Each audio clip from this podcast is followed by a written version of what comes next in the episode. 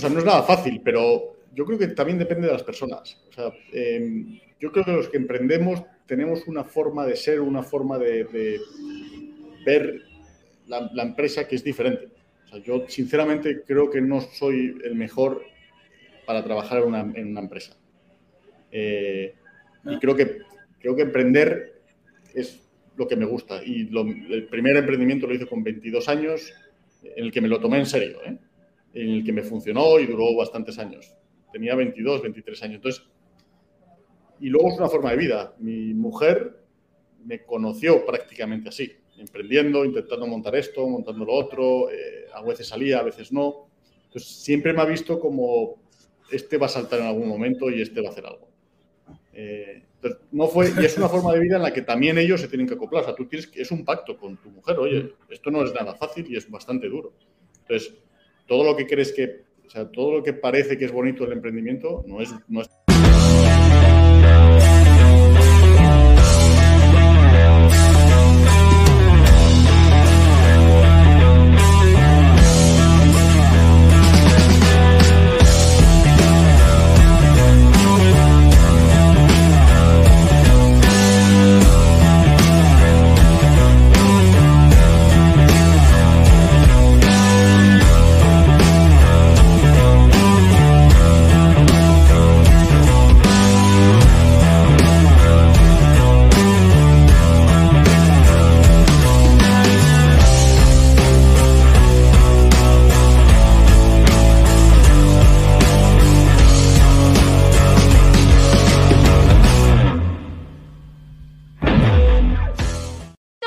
llevado gracias al patrocinio de Panadería y Repostería Saludable Welker. Hola, ¿cómo están? Líderes, buenas noches. Bienvenidos al podcast de Godín al líder de la industria. Soy Ricardo Granados. Yo me encuentro con Javier Arrambarri. ¿Cómo estás, Javier? Muy bien, encantado, Ricardo. Muchas gracias por invitarme. Oye, pues a ti por aceptar la invitación. Ya, ya, hemos estado invitando a puros fundadores de startups que están creciendo increíblemente en los últimos meses. Estuve investigándote y bueno, eh, acaba de entrar Pulpo en, pues, en varias empresas fuertes y grandes en México y en Latinoamérica.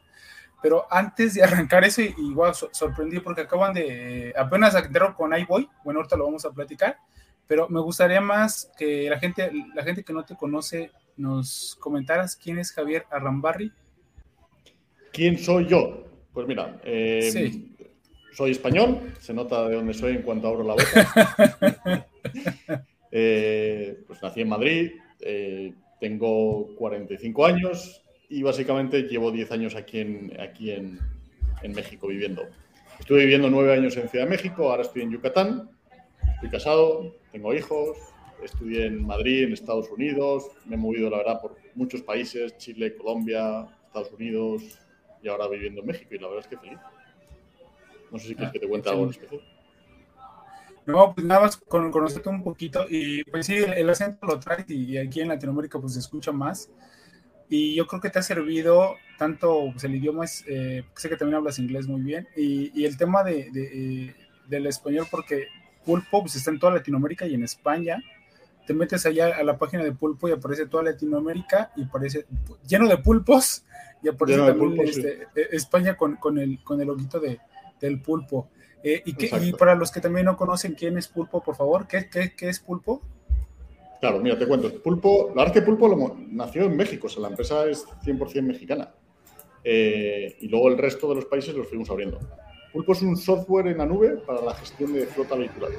O sea, la idea de Pulpo es que las empresas puedan llevar su gestión de flota en un solo lugar y de una forma muy automatizada. Y eso es Pulpo. ¿Cómo lo encontraron? ¿Cómo vieron eh, que, había? Primero, el tema del transporte, pues ha sido siempre un dolor de cabeza para las organizaciones. O sea, sí, sí, te da la oportunidad de poder traer materia prima, de llegar a tu almacén o de ya tienes el, el producto terminado y poderlo distribuir. Pero siempre ha sido un dolor de cabeza por el tema de los choferes, el tema de la gasolina, el tema de las refacciones, el tema de los accidentes, el tema de los seguros, los robos, inseguridad y un montón de cosas. ¿Ustedes cómo vieron o qué vieron para iniciar Pulpo? Mira, te cuento por qué inició Pulpo, qué es lo que vimos nosotros. Porque nosotros lo que ayudamos es que, o sea, todas las empresas, casi todas las empresas, para gestionar su flota vehicular, tienen entre tres y cinco plataformas. tiene efectivamente un GPS, una tarjeta de combustible, peajes, documentos, el seguro, eh, mantenimientos, una arrendadora o propios. Pues tienen una cantidad de, proveedores y de cosas alrededor para gestionar una flota que al final lo que son es reactivos, no son proactivos. Entonces lo que, lo que vimos en la industria es que nos dimos cuenta que dijimos, oye, todo el mundo para gestionar su flota necesita tantas cosas que cuando le preguntabas a las empresas eh, cómo lo haces, te dicen, pues te, dicen, te decían todas, la mayoría te decían en Excel, eh, para sacar el rendimiento tengo que bajarme el Excel de un sitio, el Excel de otro, cruzarlos. Y dijimos, madre mía, qué, cantidad de cosas tienen que hacer para gestionar una flota vehicular. Da igual si son 10 o 10.000. ¿eh? Entonces dijimos, creo que aquí hay una oportunidad. Y ahí es donde nació Pulpo, donde empezamos a ver qué podía, cómo podíamos ayudarle a, las empresas a gestionar de una forma mucho más automática. Y lo que creamos es un software donde efectivamente llevamos toda la información en un solo sitio, a esa plataforma, y les va alertando, les va diciendo, oye, pues te toca un mantenimiento, te toca renovar un documento, el combustible, el rendimiento es este. Y ahí es donde nos dimos cuenta que, realmente la forma más sencilla es gestionando todo de un solo sitio. Es más, cuando le preguntas a, las empresas qué es lo que te encantaría, que te solucionara todo, te dicen lo mismo. Méteme todo en una plataforma y poder gestionar mm. todo en un solo lugar. ¿Por qué crees que no se, que no se hizo tanto si ese dolor ya, les, ya los traía? ese dolor ya lo tenía. ¿Cómo? O sea, ¿por qué, no, ¿por qué se hizo? O sea, ¿por qué se hizo? O sea, ¿por qué dices, pues dices, es que Pulpo, eh, le preguntas a una empresa qué es lo que quieren y lo que están resumiendo es queremos a Pulpo, ¿no? Porque toda una plataforma en la nube que, que tenga todos esos parámetros. ¿Por qué crees que no existía? ¿No lo quisieron hacer? ¿No vieron la oportunidad? ¿Y por qué Pulpo la vio? ¿Por qué no lo había? No lo sé. Pues es lo mismo cuando le preguntas a Uber por qué nadie se ocurrió eh, los taxis, pero eh, no, sé por qué no lo había. Eso es lo bueno que vimos, que nos dimos cuenta que dijimos, es que nos estamos dando cuenta que no solo es en México, que es toda Latinoamérica y casi toda Europa les pasa lo mismo, es que no tienen nada. Eh, y ahí es donde nos dimos cuenta. ¿Cómo nos dimos cuenta? Porque efectivamente nosotros veníamos de, otra, de otro emprendimiento que era una aplicación móvil para estacionamientos, o sea, para valer parking on demand, ¿no? para estacionamientos. Y lo pasamos a un, era un B2C, lo pasamos a B2B, y cuando lo mm. pasamos a B2B, nos dimos cuenta que, el, que o sea, cuando íbamos a las empresas a contarle esto, ellos nos decían, oye, yo gestiono una flota de 300 vehículos, ¿lo puedo gestionar a través de tu app móvil? Y nosotros, pues no, porque esto es un tema de estacionamiento, nada que ver con gestión de flotas. Y a raíz de eso empezamos a ver que efectivamente había algo de ahí detrás. Y ahí empezamos. Wow. Oye, ¿cómo, ¿cómo, le haces para, ya, ya tienes pulpo, ya viste el problema, eh, eh, eh, generas la startup, ¿cómo haces para conseguir ese equipo de trabajo? Porque ahorita pues ya están en varios países y, y la, el tema de gestión también de personal de un país a otro, pues es complicado.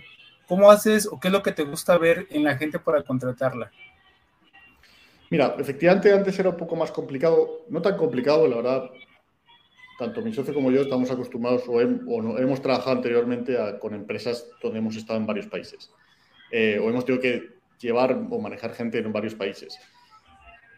El COVID nos ayudó mucho más, porque en realidad todo se volvió online, todo se volvió mucho más digital. Nosotros veníamos de eso, pero nos ayudó mucho más.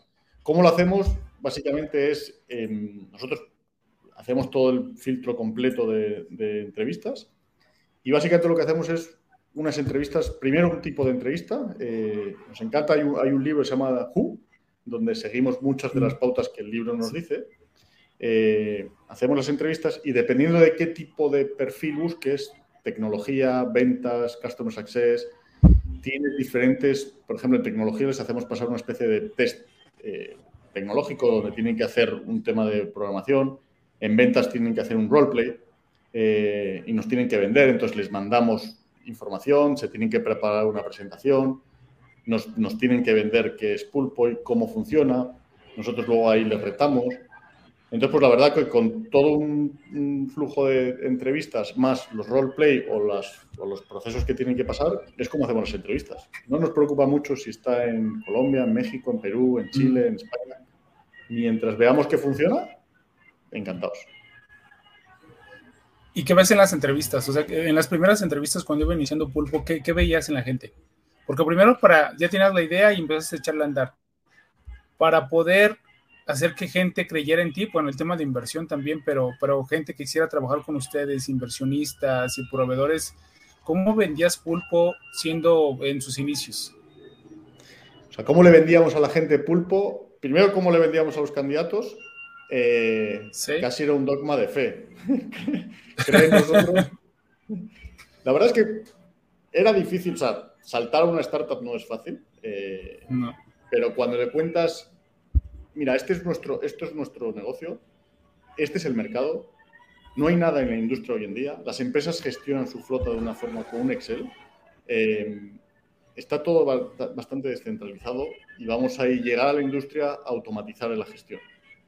La verdad que cuando se lo cuentas y se lo mostrabas te decían, oye, pues tiene todo el sentido. Y les, les, enganchaba. Ah. Siempre, siempre, o sea, es cierto que te cuesta siempre porque no tienes dinero. Sea, la realidad que es muy fácil cuando llegas a alguien, te gusta mucho y te dice, oye, cobro X y no tienes, pues a ver cómo le convences para que cobre la mitad y que además se venga y que entre en una startup que a lo mejor muere en, en seis meses. Pero cómo lo hacíamos era, yo creo que nos veían, nos veían con esas ganas, nos veían con ese... También nosotros tenemos, como tenemos una edad, ya no tenemos 20 años, todo el background que llevábamos creo que ha ayudado un poquito a que vean, oye, estos dos locos, eh, pues sí están locos, pero tienen background o tienen, han hecho algo anteriormente, creo que pueden intentarlo y pueden conseguirlo. Y yo creo que eso también ayudaba mucho. Y luego, ¿cómo vendíamos a las empresas? Eso es otro tema, cómo, conseguíamos las primeras ventas, ¿no? Pues que con mucho trabajo, porque al final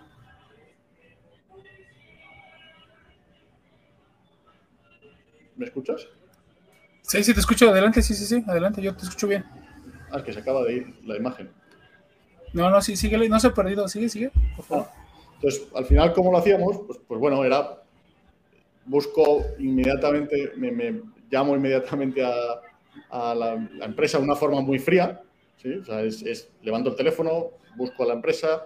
No teníamos ni idea de gestión de flotas, no teníamos ni idea de cómo funcionaba esto.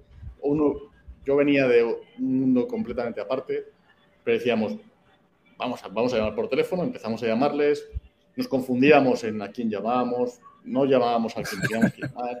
Pero bueno, al final por fin llegamos al tomador de decisión o por fin llegamos al, que gestiona la flota. Y al final, la verdad que empezamos poquito a poco y desde el primer o segundo mes empezaron a entrar clientes. O sea, nos dimos cuenta que sí entraban clientes, sí era más o menos rápido. Y oye, pues fenomenal. Y a partir de ahí empezamos a ver cómo crecer. Pero tardamos como un mes o dos meses en meter el primer cliente. Ok. Y el tema de inversión, dices, ya tengo, ya tengo el equipo, porque al inicio es, eh, se contratas al que se deje, ¿no? Y después ya vas contratando al que tú quieres.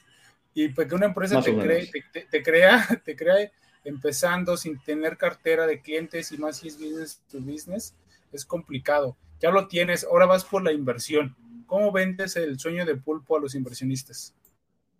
Pues mira, la verdad es que nosotros, como la primera inversión fue nuestra, eh, o sea, no te digo que fuera fácil ni mucho menos, pero era diferente a otras veces que tú vas con un Excel o tú vas con un PDF o con un PowerPoint a intentar contárselo.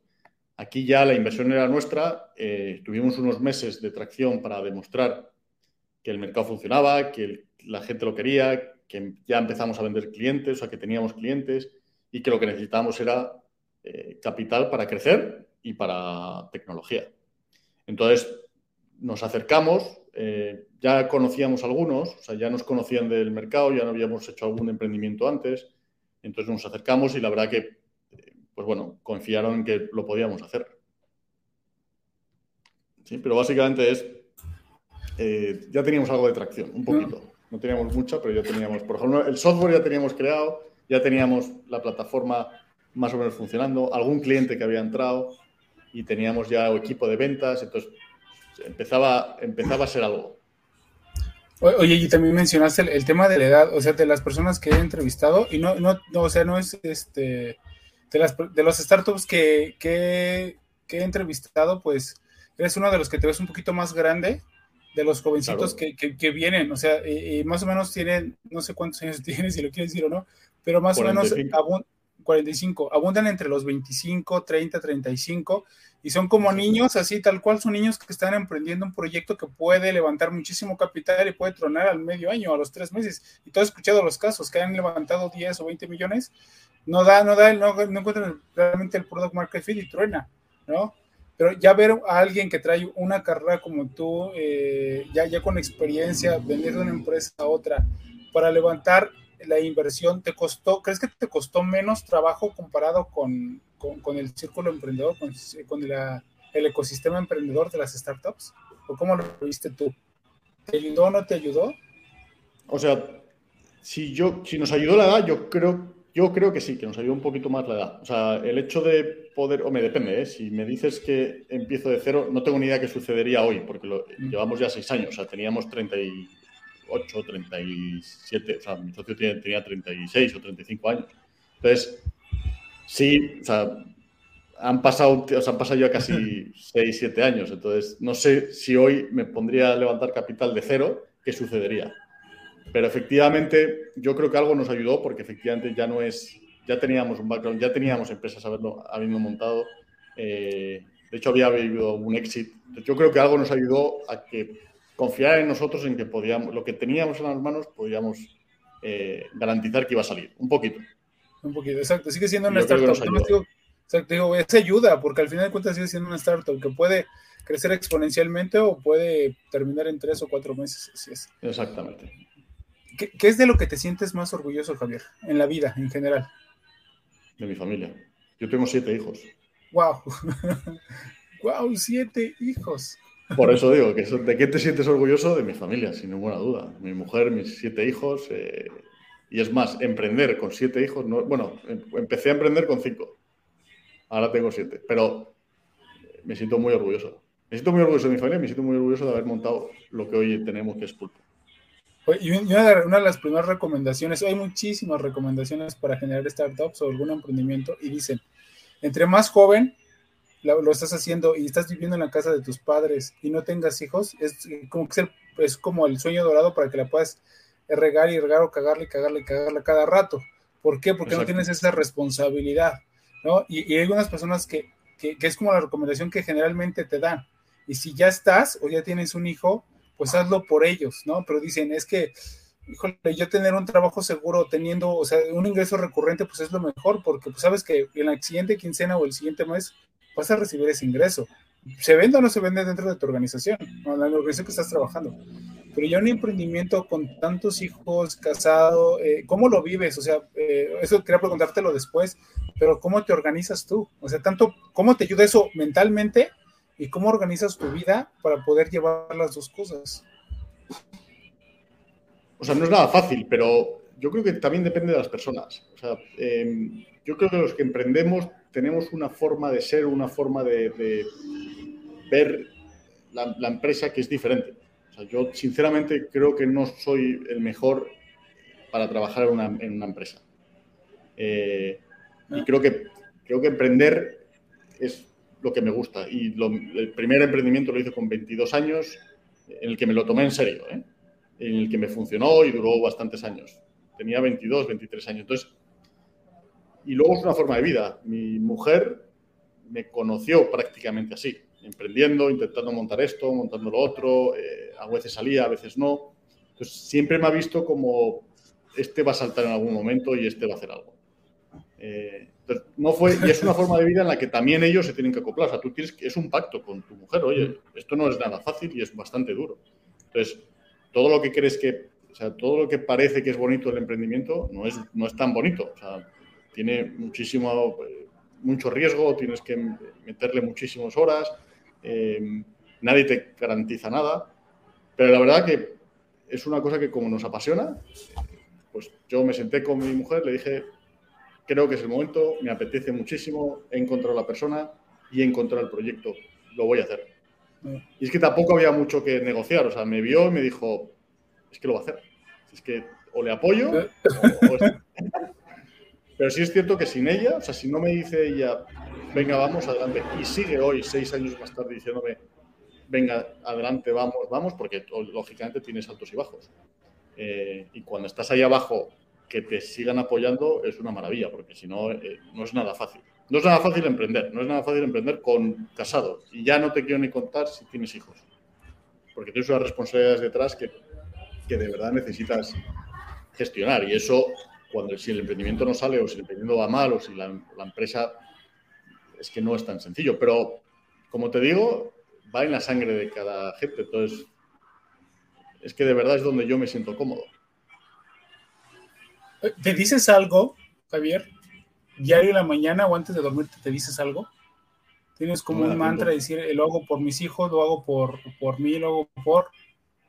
No, hago mucho deporte, leo y, y pues yo rezo, pero no, no me digo algo, o sea, básicamente me lo digo casi a diario o me lo digo, es, esa, acabamos de construir una cosa tan espectacular eh, que yo creo que no es, o sea, creo que me auto, ¿cómo se dice? Me, me, me, me levanto. ¿Me automotivas? Sí, me automotivo yo solo en el, mira lo que acabamos de crear, mira lo que tenemos encima, qué suerte tengo, tengo una familia, tengo un socio, tengo una empresa, por supuesto, hay todo tipo de problemas, de todo, pero la verdad que si lo piensas, dices qué suerte tengo. La verdad que me ha salido, o sea, nos está saliendo bien, no es algo en la que ves que ha pasado los meses ni a los seis, sino llevamos ya casi seis años. Eh, hay fondos que han confiado en nosotros. Vivo en un país que es una maravilla. Vivo en una ciudad ahora que se llama Mérida, que es todavía más bonita. Entonces dices, pues la verdad, tengo que agradecer y dar mucha suerte y seguir empujando pero no tengo un mantra que diga me levanto y digo no. la verdad que con el deporte, etcétera, eh, creo que me estabiliza bastante. Ok. Eh, eh, ¿Cuál es? mencionaste ya, tengo inversionistas, tengo familia, tengo proyecto. ¿Cuál es el mayor aprendizaje que has recibido, que has tenido en esos seis meses? O, no me gusta llamarle fracaso, bueno, es fracaso, pero el fracaso que más te aprendió sí, que, dices, oye, este sí me cambió, fue como un parteaguas de, oye, creo que esta regada que tuvimos o que yo tuve, me, me dio para el siguiente paso y de ahí brinqué. ¿En los últimos seis meses o en los últimos seis años? En los últimos seis, años, perdón. Sí, seis años, ah. perdón. Uf, hay tantas. O sea, me confundí tanto. De verdad, ¿eh? te lo digo en serio. O sea, tantas veces me confundí.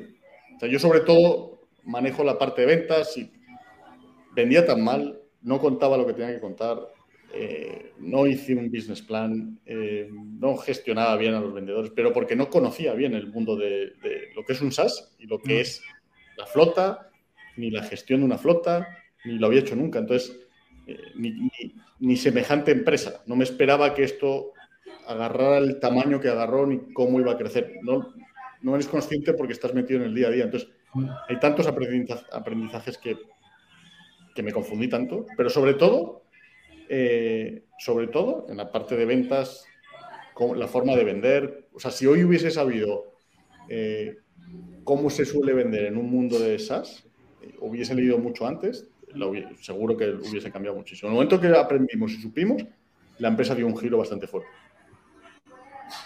Para qué eres muy bueno, Javier. ¿Qué, qué dicen tus compañeros, socio, colaboradores, equipo que dice, oye, Javier es el, es el máster aquí, es el que sabe. Venta. Venta. Vender. ¿Cómo, vendes? Yo creo que a cualquiera que le preguntes que me conoce sabe que me encanta vender y creo que se me da bien. No sé si se me da fenomenal, pero se me da bastante bien. Eh, ¿Cómo lo hago? Mira, la verdad que no tengo... Hay otra cosa que me dice mucho y me lo dice mi socio, que es, bueno, otro socio que tenemos también es que no tengo ningún miedo. O sea, es cierto que no tengo ningún miedo a llamar a quien sea. Me da igual la empresa que te me pongas delante, me da igual si es el presidente o si es el presidente de Estados Unidos. No tengo ningún reparo en levantar el teléfono, llamarle y sentarme con él. Y no me asusta en absoluto si delante mío es el presidente de la mayor empresa de cerveceras. Es que no me preocupa nada, porque sé que tengo un producto que le va a ayudar tanto que, que estoy seguro que me va a comprar. Wow, padrísimo. Si dicen que si tienes un buen producto, la mercadotecnia es más fácil y si, y si la mercadotecnia es más fácil, la venta es más fácil. Tú lo, con lo que acabas de decir ya me vendiste lo que quieran. Si sé que mi producto es tan bueno que yo sé que si tú no lo tienes, yo no te estoy ayudando. Entonces yo tengo la capacidad de poderte ayudar porque mi producto es muy bueno. Entonces, wow. Además, no somos personas, te lo prometo. Me da igual que su cargo sea presidente, presidente de lo que tú quieras. Em, tiene la misma necesidad que yo, piensa igual que yo, eh, le gustan aficiones como a mí y, y, de verdad que le voy a solucionar un problema. Entonces, va a querer que le solucione ese problema. Entonces, no me importa nada quién sea el que tengo delante, no me asusta en absoluto. Hay mucha gente que le asusta llamar. Sí. sí, sí, Te asusta llamar o marcar a alguien porque le tienen que, esa persona eh, es más o menos que tú no. No, somos, somos iguales. también escuché un, consejo que me, habían dicho que los superiores los vieras como, como inferiores y a los inferiores los vieras como iguales, para que te quitaras esas lagunas mentales de que alguien es más superior o tiene más poder que tú. Y si nos vemos como, como iguales, como dices tú, podemos llegar a acuerdos también, también ahorita quiero rescatar, que somos personas, o sea, dicen es que es business to business o business to consumer, realmente son personas vendiéndole a personas, o sea, personas. Exactamente. Personas vendiéndole a otra persona, a la persona de compras, ¿no? O al... Yo la verdad que intento, siempre que vendo, intento vender arriba del todo. Sí. Para mí es más sencillo, pero para mí, ¿eh? no es que funcione, no es que es una regla que funcione en ventas, pero para mí me funciona muy bien ir lo más, lo más alto posible en la, empresa y luego ir hacia abajo. Pero si me dices, oye, ¿preferirías atacar al presidente? Sí, prefiero atacar al presidente, sentarme con él, contarle qué hago, para que él me diga, ok, aquí te presento a mi director de operaciones o a mi director de finanzas o lo que sea. Entonces, de esa forma a mí me funciona mucho mejor. Y la verdad, como te digo, no le tengo miedo a levantar el teléfono o a sentarme o a intentar llegar a esa persona. Y yo muevo todo lo que sea para llegar a sentarme con ese C-level. Si puedo y lo consigo, estoy feliz. ¿Y a qué tienes miedo? Dices, yo no tengo miedo a hablar con algo. En general, en la vida, ¿a qué le tienes miedo? ¿A qué le tengo miedo en la vida? Eh, pues la verdad la, va a ser muy típico, pero sinceramente a que a la muerte de un familiar mío, pero familiar, un hijo, mi esposa, mi, el resto creo que es solucionable. Esa parte no... A mí si me dices, mañana se hunde pulpo, pues la verdad que es un gran, es un gran palo, pero creo que puede salir adelante. Creo que al final tienes, tienes la, experiencia, tienes la madurez para poder al día siguiente intentar montar algo, o colocarte una empresa o lo que sea, pero creo que es solucionable a mí mañana me cuentan que se ha muerto un hijo mío, eso es. Eso le tengo mucho miedo que suceda. Pero no sé cómo te puedes. No tengo ni idea, no sé cómo es eso. Sí. Dicen que es el sufrimiento más grande de un ser humano, ¿no? Que se te muere. Y ya no, ya no, sí que hay otro. hay otros, sí, eso, hay otro tipo de muerte que a lo mejor puedes superar porque es, a lo mejor nos lo han vendido o, o has nacido con que es natural, pero la de mi esposa o mis hijos, eso, ya es mucho más duro. Así es. ¿Qué te detiene, Javier? Porque dices, quiero llegar con el director, con el presidente, con el director de la UNO para poderle vender y que me dirija. Pero ¿qué, hay algo que te detiene o hay algo que, que te demore un poquito? Que digas, esto es lo que más o menos me cuesta trabajo y le puedo dar la vuelta. ¿Hay algo? No, te lo prometo. No me temora absolutamente. O sea, a nivel de empresa de venta o de llamar, no me, no me temoriza absolutamente nada. Eh, de hecho, había antes ya no lo hacemos porque ya somos más gente, pero antes era muy divertido porque antes entraba un vendedor y le ponía un reto, siempre. Decía, porque cuando veía que tenía miedo, que llamaba, le decía, pero, pero, llama, que no pasa nada. Y llamaba a otra persona, le decía, ¿qué miedo tienes de llamar arriba del todo? Ponme una empresa. Decide tú la empresa, decide tú lo que tú quieras. Ponle un nombre. Me ponía un nombre en un post-it y decía, listo. Levantaba el teléfono, me empezaba a buscar, encontraba quién es la persona y llegaba como sea. A lo mejor tardó un día o 15 días, pero llegaba arriba del todo. Entonces, en ese sentido, si me dices en ventas o en localizar arriba, no le tengo a nada. No, no tengo ningún miedo a llegar ahí arriba. Es que no creo por qué tienes que tener miedo. llegar. Ahora, con, eso que acabas de mencionar, que no tienes miedo y, y, no le ves como un impedimento para poder llegar o cumplir un objetivo, ¿a dónde ves a Pulpo y dónde te ves tú? en unos 10 años? Pues yo espero ver a Pulpo en, como una de las grandes multinacionales en el sector de la flota, en uno de los softwares por excelencia, o sea, el software, eh, y yo creo que en bolsa. ¿Y dónde me veo yo? Pues ojalá que igual, eh, dentro de Pulpo, eh, y ya dentro de 10 años no lo sé, porque ya me vas a poner con 55 años. Pues espero que ya un poco más tranquilo que ahora. ¿Tienes algo que no te deja dormir? Sí, sí, sí, por supuesto. hay muchas cosas que no me dejan dormir. Eh, si me dices de pulpo, te digo, eh, pues quiero vender más, quiero que funcionen mejor las cosas, quiero que eh, siempre puedes solucionar todo tipo de cosas dentro de la empresa.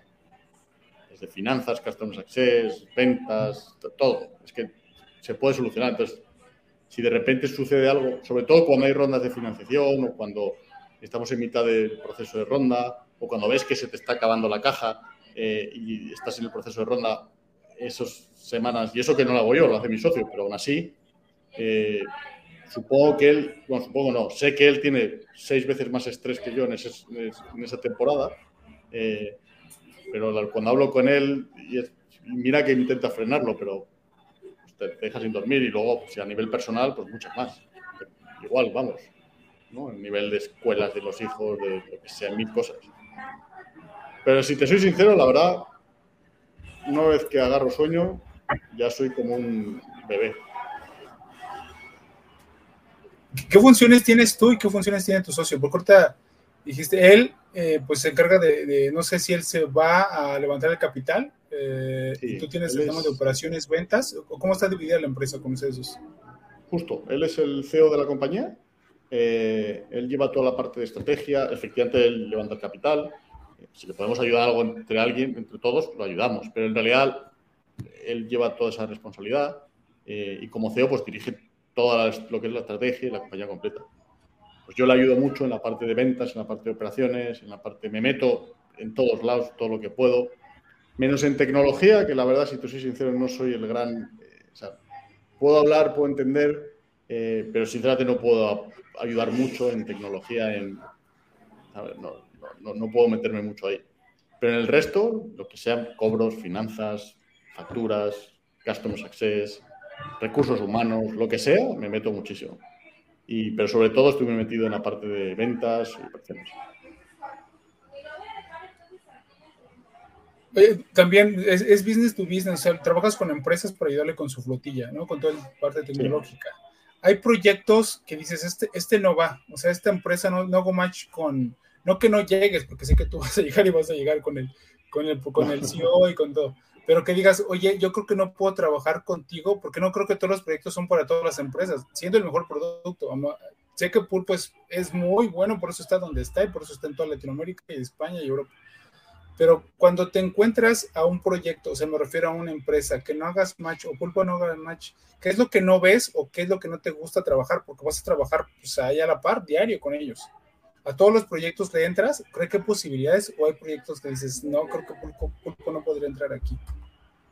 Tú lo notas perfectamente. De hecho, hay muchos que no encaja Pulpo. O sea, ellos tienen algo, lo están gestionando de alguna forma diferente que, aunque sea mejor o peor, no importa. Eh, ves que, por quién, por ejemplo, te voy a poner un ejemplo muy fácil. Mira, una gran multinacional, por ejemplo, ¿no? O da igual, una empresa chica. Tiene ya palabrado desde la matriz un RP muy grande que todos conocemos o que los nombres de toda la vida, pues es complicado entrarle porque te va a pedir todo tipo de integraciones, te va a pedir todo tipo de cambios, te va a pedir tantas, tantos cambios en, tu operativa que tú como startup no puedes. O sea, nosotros no somos una fábrica de software. Entonces, no te puedes poner a meterte ahí a hacer todo lo que te estén pidiendo. ¿no? Entonces, al final dices, creo que aquí no puedo. O, por lo menos lo intentas dices, oye, no puedo, no puedo llegar hasta aquí, puedo hacer esto. A, B, C y D. Pero de la D hasta la J yo no puedo hacerlo. Y ves que a lo mejor te dicen, bueno, pues que yo lo necesito. Pues, entonces es mejor salirte de ahí y listo. ¿Qué tipo de líder te consideras? Pues yo creo que soy un líder, pues pues yo creo que soy un líder en el que, el que con el ejemplo, sobre todo con, por ejemplo, si me dices en ventas, yo con el ejemplo, con el empuje, con, el, eh, con la motivación, creo que se me da bastante bien. O sea, todos los equipos que he tenido en las diferentes empresas que he tenido, eh, la verdad que me tienen mucho cariño, me llevo muy bien con todos. Eh, soy, creo que soy buena persona, o sea, no, no, no grito, no me enfado, no, soy bastante tranquilo. Eh, intento ser uno más del equipo y si hay que cobrar, ya muy cobro, si hay que vender, vendo y si hay que... Eh, entonces, siempre intento dar el ejemplo de que intentar, mira, mira cómo lo puedo, se puede hacer y mira cómo lo hago, lo voy a intentar hacer y si me confundo, oye, por aquí no, porque me he confundido 30 veces. Y la verdad es que intento motivar muchísimo. ¿Y cómo los desarrollas? Pues la verdad que con eso, o sea, sinceramente no es que tenga un plan de desarrollo. Eh, tenemos un equipo de recursos humanos que es bastante buena, la directora de recursos humanos, y nos ayuda, pero no es algo en la que, o sea, yo creo que con el seguimiento, eh, con los procesos, eh, con el día a día, tú puedes ver si efectivamente ellos se desarrollan. Como, la verdad es que en una startup casi te lleva la startup contigo. O sea, tú, tú, tú vas detrás, vas corriendo detrás y esto es un maratón. o sea, esto es un maratón, entonces les puedes motivar, les puedes ayudar, les puedes dar agua, les puedes decir, toma esto, eh, toma, toma, todo el Gatorade si quieres, toma esto para, para, correr, pero hay un momento que dentro de una startup tienes que automotivarte también y tienes que correr al lado porque si no, no llegas.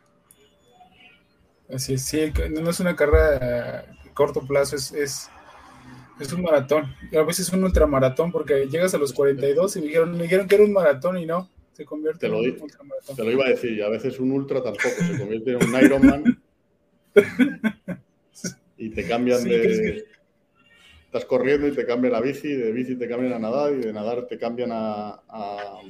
de todo. Tienes que sortear las olas, y cuando las sorteas dices, no, ya terminé, ves la playa ahí y dices, no, sigue la bicicleta, ¿no? Vas por el crecimiento y ya que estás en el crecimiento vas por, el, por escalar y en el escalamiento pues es, es caminar, caminar y no soltar el paso que ya traías, porque es donde pierdes. Cambia todo. Todo lo que viene es cargado, sí, así es. Yo también creo que es un, no, es, no es un maratón, es un, es un Ironman.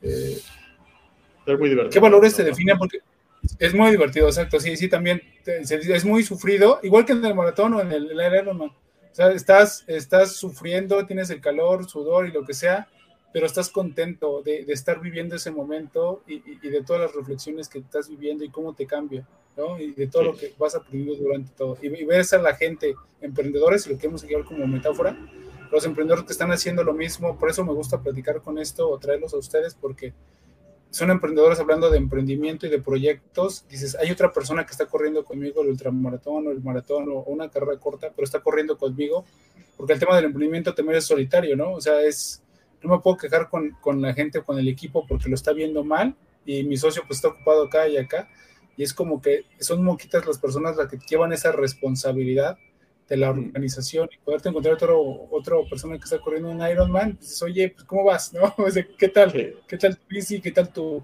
qué tal las olas? ¿Qué tal el sudor? ¿Qué tal tu hidratación? Mira, yo, yo que a mí me gusta mucho el deporte y efectivamente he hecho medios Ironman y he hecho maratones, es que es lo mismo, de verdad. O sea, es muy solitario, los entrenamientos, aunque vayas con gente, al final eres tú corriendo. Eh, y, la meta es una maravilla. Cuando entras en meta después de un maratón es un, una gozada entrar así.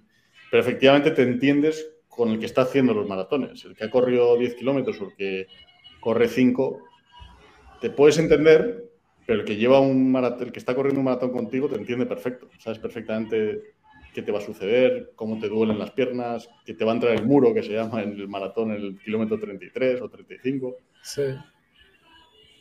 Sí, sí, padrísimo. Ahorita que te mencioné qué, qué tipo, de, tipo de líder te consideras, dijiste, soy una buena persona. Y creo que una buena persona para mí tiene valores. ¿Qué valores te definen a ti, Javier? ¿Cuáles son tus valores principales? Pues yo creo que es, la verdad que honestidad.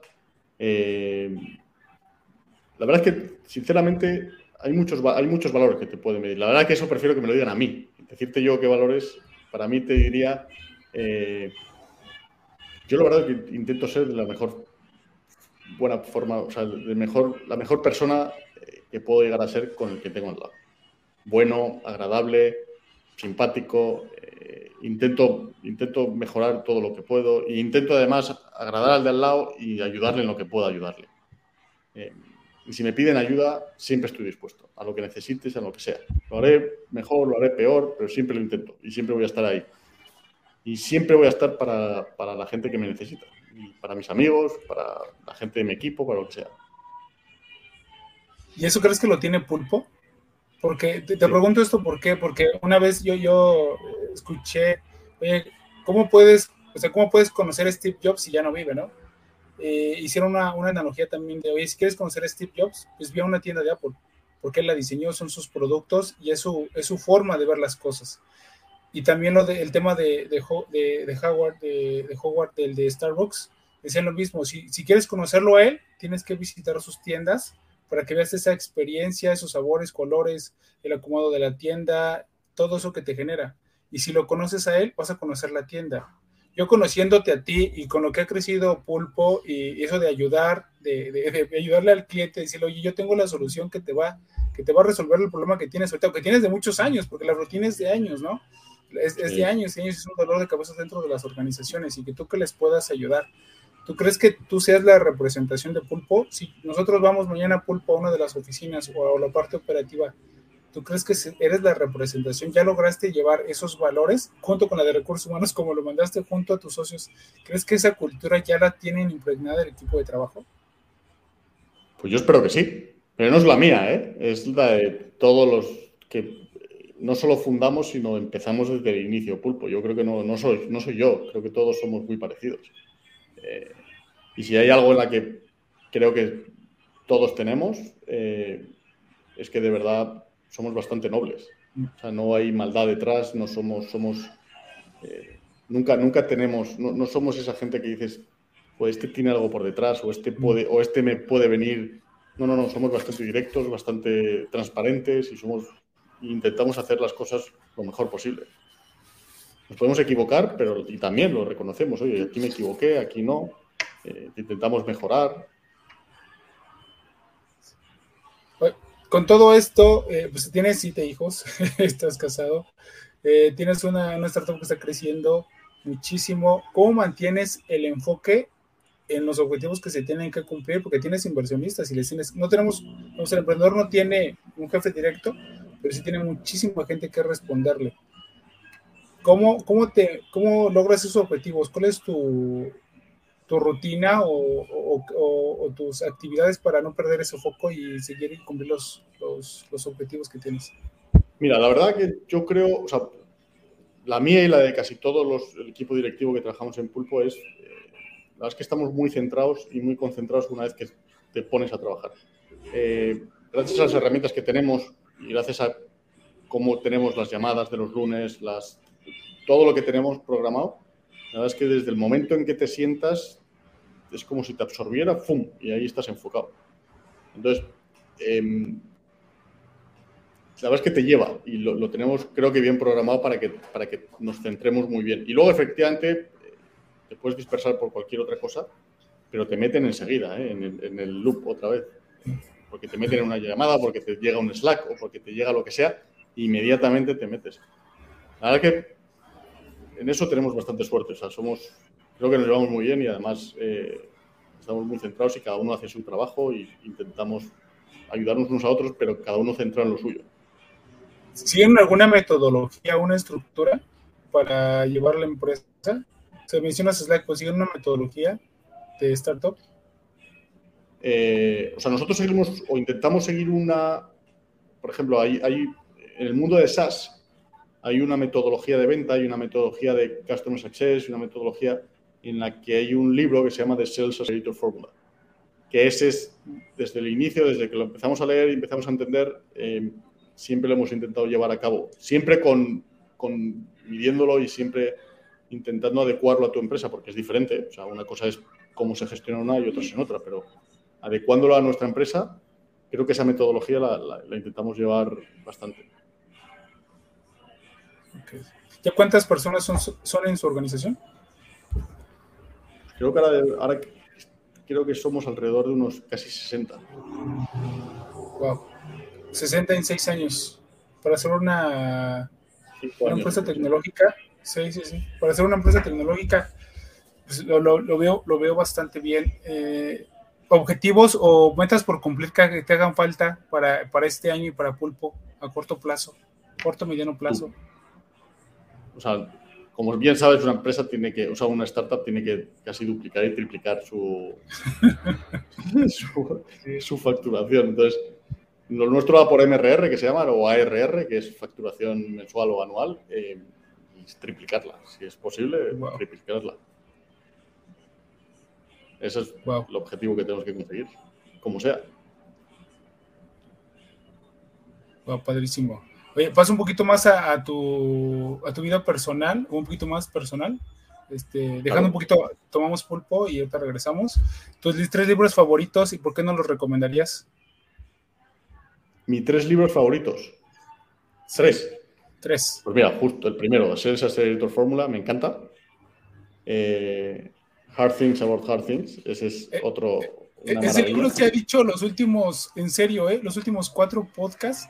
Se ha dicho ese libro, así como uno de los tres que les pregunto, y estuvo la chica de Homely hace ocho días. Ya, hace, hace 15 días no recuerdo quién estuvo, pero también lo mencionó.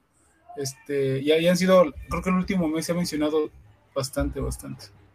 La verdad es que eh, es un libro muy bueno, es un libro que te enseña mucho y cuando estás emprendiendo te ayuda muchísimo para mí, por ejemplo, de Sales Asset Fórmula nos ayuda mucho porque es el mundo de SaaS, porque es el mundo de cómo gestionar toda la parte de ventas y cómo tienes que hacerlo. Entonces, ese también eh, me encanta. Luego hay uno, em, a ver cómo se llama. Bueno, hay uno, para mí hay uno que es el que me, ayudó a meterme en la lectura, que se llama El 8, de Catherine Neville. Pero eso es una novela. ese no lo he leído. ¿Por qué lo recomiendas? ¿Qué te dejó? Pues la verdad es que me metió en el mundo de, la lectura. O sea, no te crees que era gran lector, que me gustaba mucho. Y, por alguna razón son como tres historias en una que se entrelazan al final. Es el mundo de ajedrez, que también es un tema de estrategia. me gustó mucho, me enganchó y desde entonces, siempre que me preguntan, no sé si es el libro que más me gustó, pero sí es el libro que me ha dejado marcado. Okay.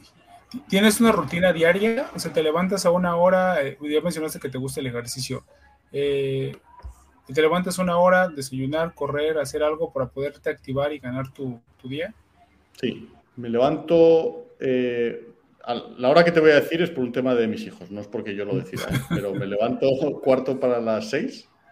Eh, es porque mis hijos, en donde estamos, entran a las siete y cuarto en el colegio. Entonces, entonces hay que, hay que, los tengo que despertar, que desayunen, etcétera. Pero yo me suelo ir a correr o me suelo ir a, hacer ejercicio por lo menos una hora. Entonces, si me voy cuarto para las seis o seis, a las siete os 7 menos cuarto estoy en, casa. Eh, ya me despido de ellos porque se, se van. E inmediatamente ahí ya yo llevo al resto de los pequeños, de los enanos al colegio, que entran un poco más tarde. Mm. Y, mientras, cuando termino, o sea, yo mientras corro, voy siempre con un podcast. Okay. No por nada, sino porque si no, no me concentro. O sea, la música me desconcentra y me voy. Eh, entonces siempre voy con un podcast. Entonces es como que siempre hago ejercicio con un podcast eh, y cuando llego a la oficina leo siempre 10 minutos. No tiene por qué ser un libro, ¿eh? ¿Tienes algún podcast que nos recomiendes? Esa era la siguiente pregunta, pero ya te adelantaste. Un podcast que te recomiendo, sí. A mí me encanta el de Oso Traba. El de Cracks, el de Cracks Podcast. El de Cracks, el de Cracks Podcast. Luego hay otro, eh, lo que pasa es que es en España, ¿sí? que se llama, mira, te voy a decir, se llama K-Fan, K-Fan. También me gusta mucho. ¿Sí? Ok y luego hay uno de Fry Show. Pero esos tres. ¿Y cómo compagina? Ok. Ok. Entonces lo, seguimos. Dejamos aquí el link abajo en la descripción. ¿Cómo le haces para compaginar tu vida laboral? Bueno, dices, quiero preguntarte de tu rutina para conocerlo un poquito, pero ¿cómo compaginas tu familia, el trabajo eh, y, tus amigos y también tu fuera de tu núcleo familiar? ¿Cómo lo haces para compaginar todo? Porque pues es, eh, dices, quiero facturar, triplicar la facturación, pero tengo siete hijos y aparte corro y, y aparte escucho podcast y aparte leo. ¿Cómo lo haces para compaginar todo? Mira, eh, la verdad que como me, despierto muy pronto y el deporte lo hago bastante pronto, eh, eso me permite poder hacer deporte sin prácticamente sin que moleste ni a la familia, ni a la empresa, ni nada, porque a las 6 de la mañana estoy corriendo por, las calles. Eh, entonces, es bastante pronto. luego, ¿cómo hago? Luego lo que hago es, inmediatamente me voy, o sea, llevo yo a mis hijos al, colegio, a, los pequeños, y una vez que les dejo en el colegio, ya estoy centrado en el trabajo. Pues ya ahí se acabó. Ahí ya estoy 100% en el trabajo. Y cuando termino, una vez que llego a mi casa, es que aunque quiera intentar conectarme o hacer algo en el trabajo, es imposible. Tengo tantos hijos y no hay forma. Entonces, es verdad que me meten en un... inmediatamente me sacan del trabajo y me meten en la familia muy rápido, que a lo mejor es una hora o hora y media, porque no suelo llegar a casa a las 6 de la tarde, o sea, sí, suelo llegar un poco más tarde.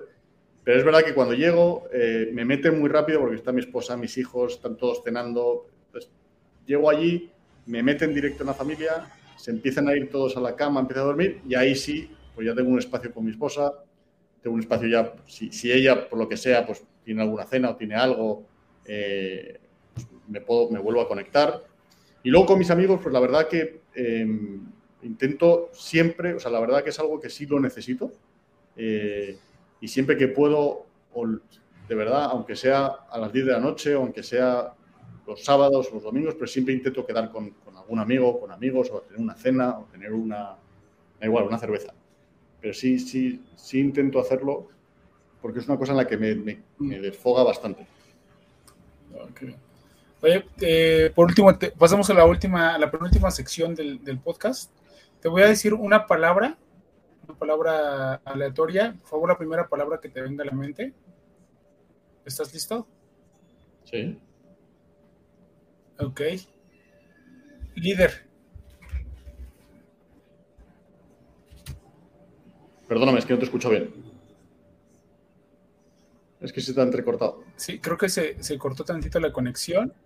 Sí, justo en esta sección eh, bueno, si quieres, en lo que se restablece, porque creo que es como que se, está pautando y regresa, me voy a saltar a la última sección, que es como la pregunta que les hago al final, qué consejo le darías a los jóvenes que va saliendo de la universidad, a uno que entra a una organización y quiere escalar dentro de ella y alguien quiere emprender, que es su primer emprendimiento. ¿Qué le recomendarías a cada uno de ellos? Mira, la verdad que el que empieza a trabajar en una empresa, eh, yo le recomendaría primero que aprenda mucho, que lea eh, si, se trata de energía, de energía, si se trata de ventas, de ventas, si se trata de... pero que, que, que de verdad se estudie y estudie mucho. Yo, la verdad, le diría, estudiate donde estás, aprende mucho, pégate al líder e intenta aprender del mejor. Y pégate a él. Y pregunta, no pares de preguntar, o sea, no pases desapercibido, al revés. O sea, pregunta todo lo que sea posible, intenta absorber la información posible y estudia. Estudia de ese sector o estudia de ese, de, esa, de ese departamento, porque es lo que te va a hacer destacar, es lo que te va a hacer crecer, es lo que vas a estar tan seguro de ti mismo, de lo que sabes, que vas a poder crecer. O por lo menos darte cuenta si te gusta o no te gusta. Y luego cuando emprenden. ¿Qué les diría cuando empiecen a emprender? Olé. Felicidades. Felicidades. Porque no es nada fácil. Entonces, al revés, lo que es, ahí sí que les diría mucho más. Eh, compagina tu vida con lo que es el deporte, salud, eh, estudios y empresa. Pero compagínala bien, y, pero sí, necesitas tener todo junto, porque hay una cosa que has dicho antes que tienes toda razón. Eh, tú al final de mes cobras un sueldo cuando estás en una empresa. Y te pase, pase algo o no pase, tú al final lo cobras. Aquí sufres bastante en muchas de las situaciones, eh, depende de ti, es tu empresa, eh, aunque tengas capital no es tuyo, o sea que al final es algo en la que no, puedes agarrar el capital de tus inversores y hacer lo que quieras, ni mucho menos. Entonces al final, si compaginas mucho, es, haz deporte, estudia, lee y, échale todo lo que puedas, que seguro que lo sacas. Bien, qué, qué, buen consejo. Ese, consejo me, me hubiera ayudado muchísimo hace unos algunos años, unos cinco, también cinco o seis años. Y por eso esa es la idea del podcast, del, propósito de, traerlos a ustedes y, que puedan compartir eso, porque lo que tú acabas de, mencionar, pues lo dice alguien que lo ha vivido, no lo puede recomendar o comentar a alguien que no ha pasado por, por, todo, por todo lo que llevas y, y lo que sigues aprendiendo. Y pues gracias, Javier. Ahora sí, creo que ya, ya estamos otra vez en conexión. Eh, te voy a decir así una palabra, entonces por favor la primera palabra que te venga a la mente. Líder. Padre. Amor. Esposa. Trabajo. Pulpo. Pulpo. Socio. Empresa. Pulpo. Pasión. Familia. Flotilla. Muy grande. Inspiración. Religión. Amistad. Guillermo.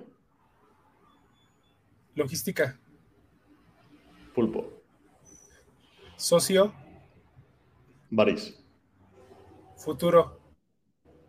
Muy grande. Talento. Mucho. Mentores.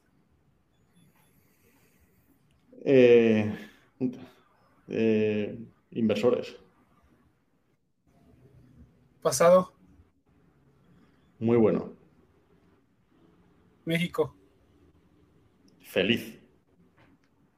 España. Mi patria. Escalar. Deporte. Unicornio. Pulpo. Se pasó. Espero. Jefe. Lorenzo. Disrupción. Pulpo. Familia. Startup. Muy grande. Equipo. Real Madrid. Innovación. Startup. Javier Arambarri. Yo. pues vale, qué, buena, qué buenas respuestas, Javier. Eh, pues nos platicas eh, dónde te pueden contactar eh, y dónde pueden contactar a Pulpo. Y nada más un pequeño resumen otra vez de qué es Pulpo y dónde lo pueden contactar, por favor. Pues mira, Pulpo lo pueden contactar directamente en getpulpo.com. Ahí nos encuentran y, por supuesto, si no, mi mail, javier.getpulpo.com. ¿Dónde me pueden contactar a mí? Sobre todo LinkedIn, que es Javier Arambarri, y ahí me encuentran.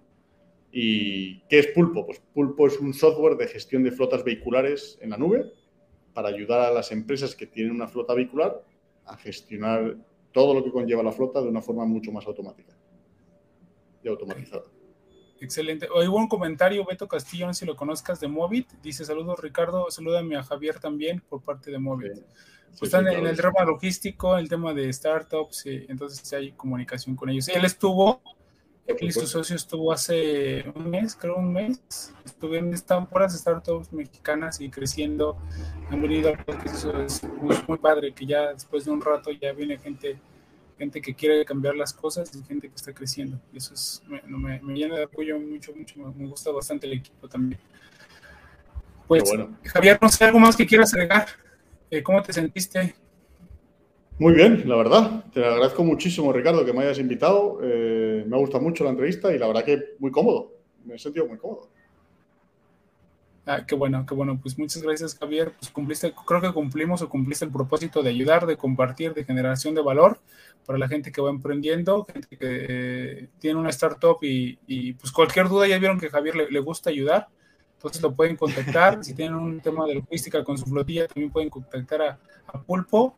Muchísimas gracias otra vez a los que se conectaron. Este, que esta charla se queda grabada en el canal de Facebook, LinkedIn y Twitter.